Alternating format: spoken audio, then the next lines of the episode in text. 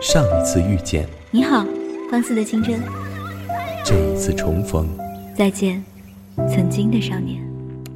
如果有机会，你想回到哪一年？如果夏天下雪，冬天穿短裙。如果我在时光里说爱。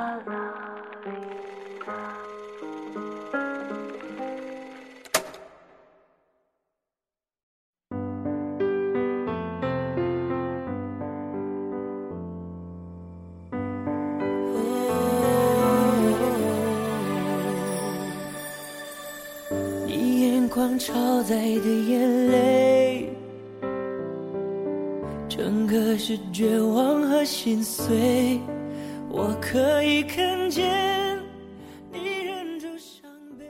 再见他时，他更瘦了。我一边笑着接过他手里的行李，一边逗他：“你怎么越来越像只竹竿了？”他突然停住脚，歪着头。眨了一下眼睛，对我说：“因为我过得没你好啊。”貌似云淡风轻的语气，依然掩不住他脸上的落寞。面前这个有些干瘦的女孩，是我高中时代为数不多的好朋友之一，她叫阿月。记忆里，阿月总是爱笑的，可是现在，她全然没了以往的活力。整个人如霜打的茄子。我说请他吃火锅，他说不要，非拉着我跑到财大外面的小吃街，点了两碗酸辣粉，烤了两串鱿鱼，然后津津有味地吃起来。我觉得阿月好像变了，以前的他从来不吃这些路边摊，去的都是一些菜品精致、装潢考究的地方。一个人喜好的变化，大都是伴随着自己或大或小的人事变故。我希望他现在的面容憔悴，只是他的无病呻吟，考砸了一场考试，和室友闹矛盾，或者因为父母吵架，而不是因为感情。和阿月的相识是在高一的下学期，那个时候已经文理分班，很幸运。迎着那一年文科重点班扩招，我竟踏着扩招的行列，硬生生挤进了全校唯一一个文科重点班。开学那天，我坐了最早的一班车出门，到宿舍时，第一个见到的便是阿月。其实我想说的是，阿月真是个好看的姑娘，一米六几的个儿，在女生中也算得上高挑。让那个时候才仅仅一米五的我羡慕不已，一头乌黑顺直的长发，也和我的黄短卷形成了鲜明的对比。还有那张有些婴儿肥的脸，让人总有种想要捏一捏的冲动。也许时隔已久，如今我唯一记不清的，仅是阿月那日的穿着。可这所有都是我第一次见到的阿月，那个我第一眼见到。就心生喜欢的女孩。高中宿舍是八人间，而在其他七人里，我独独与阿月交好。大概是知道我性子太冷，宿舍里的其他人也不愿意主动搭理我。理所当然，我和阿月成了上下铺。所有人都说，宿舍里能够成为上下铺的两个人，上辈子也一定是关系要好的朋友。我想是有多幸运。前世今生都能和阿月这样美好的女孩成为朋友。这个女孩是我那段矫情的青春岁月里最持久的陪伴。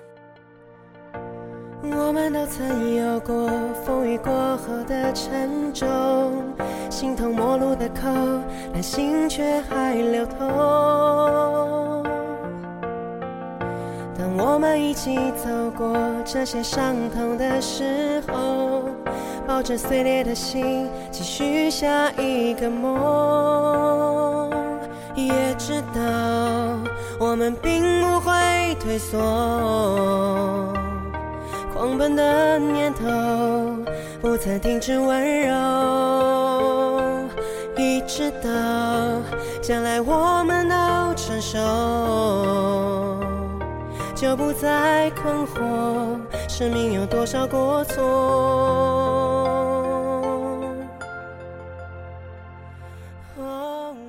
大概是高一的日子太过轻松，我们每天的话题都脱离了学习，像所有青春期的小女生一样。我们不是躲在走廊的墙柱后，指着路过的男生犯花痴，就是蜷缩在被窝里，偷偷讨论隔壁班的谁谁谁竟然早恋了。诸如此类，乐此不疲，好像生活就在八卦和暧昧中趋向了圆满。尘嚣世界，我们矫情又豁达，喜欢互相倾诉，聊以慰藉。在那个已经人手拥有一部手机的年纪，我和阿月竟是有些突兀的存在。一支笔，一张纸，一段话，来来回回的穿梭在我们之间。有时只是一句简单的“下课后去哪吃饭”，有时是一整篇堆积已久的心事，伤心的、难过的、快乐的、惊喜的。这世间所有的五味陈杂，都被我们禁锢在那厚厚的一叠信纸上，在时间的洪流里也未曾退却。也许是习性使然，阿月写给我的所有纸条的末端都画着一个笑脸娃娃。我想阿月是不同的，即便他有多难过、多沮丧，即使他的文字里有多绝望，他也总在最后。用一个笑脸安慰我，也安慰着他自己。或许明天会更好。高二的第一次月考之后，我的成绩一落千丈，那是我第一次那么无措。那天晚上，我拉着阿月逃掉了晚自习，奔上了教学楼的最高层，迎着风，我突然泪如雨下。我一遍又一遍地问阿月：“我要怎么办？”我该怎么办？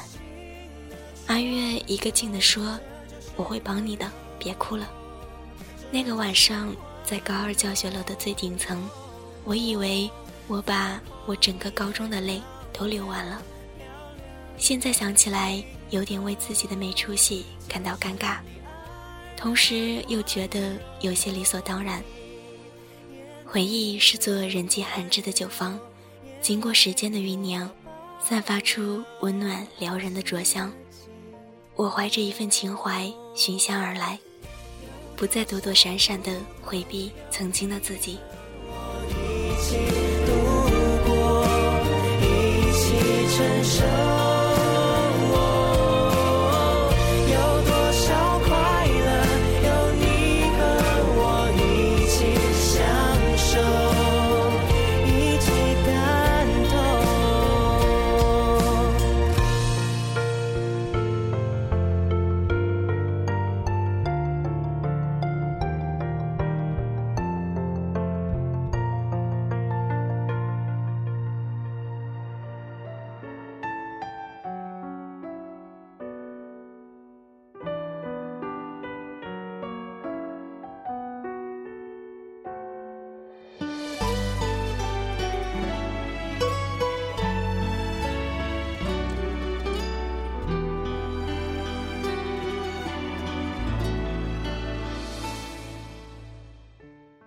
该庆幸的是，在我最艰难的时候，有阿月陪在身边。每天我们一起到食堂吃饭，然后一起去教室后面的小树林看书。后来到了高三，我们更像顽强的小强，没日没夜的努力奋斗。因为是上下铺的缘故，所以我们说好，一下晚自习就飞奔回宿舍，用最快的速度洗漱完，然后上床看书。每半个小时敲一下对方的床沿，代表还没有睡着。这样互相监督，从十点一直晃悠到凌晨一点，算是不睡觉而刻苦读书的激励法之一了。年少的时候，总是愿意为了更好的未来而做些疯狂的小事，所以我们谁都忍着不睡。记忆里最疯狂的一次是成都义诊的前夜。我和阿月忍着刺骨的寒冷，一直熬到了凌晨两点。室友的打呼噜声、磨牙声此起彼伏，宿管阿姨来回走动的脚步声在寂静的走廊上哒哒哒哒的响。我们像两个做贼心虚的孩子，偷偷关掉老泪过度的台灯，然后躲进被窝里瑟瑟发抖，蒙头大睡。第二天早晨，我是被宿管阿姨急促的口哨声吵醒的。睁开眼睛时，她已经站在了我的床前。一脸严肃，我猛地打了一个激灵，催促阿月赶紧起床。我想那天一定是幸运女神眷顾，我们竟是踩点冲进了考场。在那场没有硝烟的战争中，我和阿月并肩作战，终于是取得了前所未有的好成绩。年级排名公布的那天，阿月拉着我跑到学校的地下超市，买了两个冰淇淋。我还记得是抹茶味的，冷热交替的那一刻打起的机灵，是我记住的关于那一刻的快乐。阿月的梦想是财大的外语学院，而我并没有多宏伟的目标，只想去一个一般的大学，过一般的生活。日子过得飞快，好像昨天我们还躺在学校操场的地上，今天就已经分道扬镳。结果出来后，我上了一个二本的师范院校，而阿月与他心心念念的财大失之交臂，去了离家两百多公里的另一所学校。临走前，他满眼忧伤地看着我，似有很多话想对我说，可最后也只是一句：“我不甘心于此。”我知道，阿月一直都不是乖乖服从命运的那种人，他会努力，会奋斗。去闯属于他的那片天。原本我想安慰他说：“塞翁失马，焉知非福。”但想想好像有些不妥，只能轻轻地抱着他说：“我一直都在。”可后来见到阿月，却是如开头提到的那段。他穿一件很长的紫色大衣，整个人紧紧地裹在里面。手上提着一箱行李，整个人看上去毫无生气。我不知道阿月是经历了什么才变成这个样子。我们之间有一种默契，他不说，我不问，只是他需要，我就一定在他身边。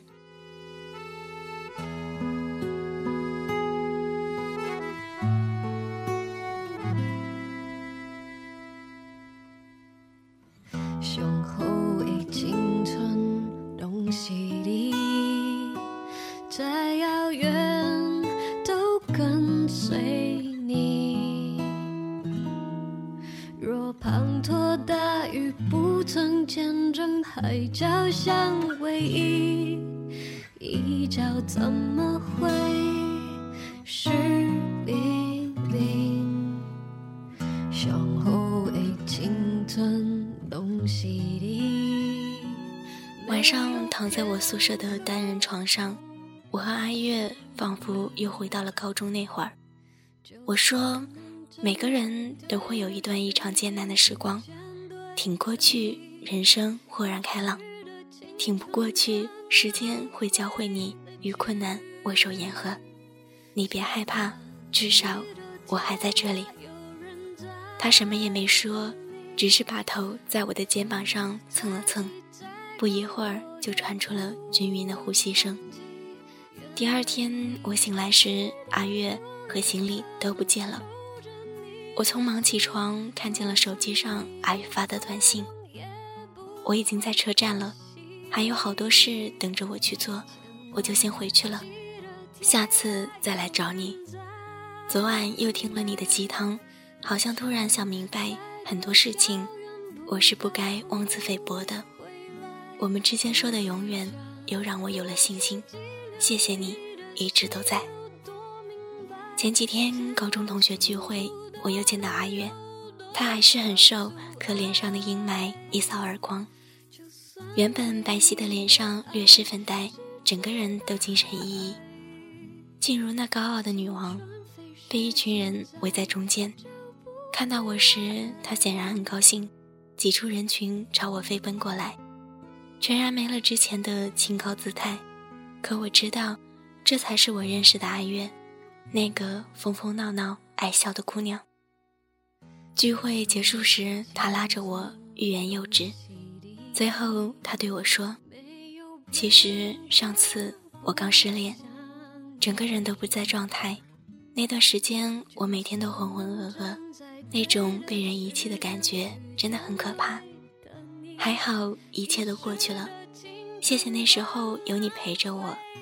很多事情都是这样的吧，都会慢慢忘却过去的，再大的痛苦。”再多的思念，再深的感情，都会被时间稀释，慢慢变淡的。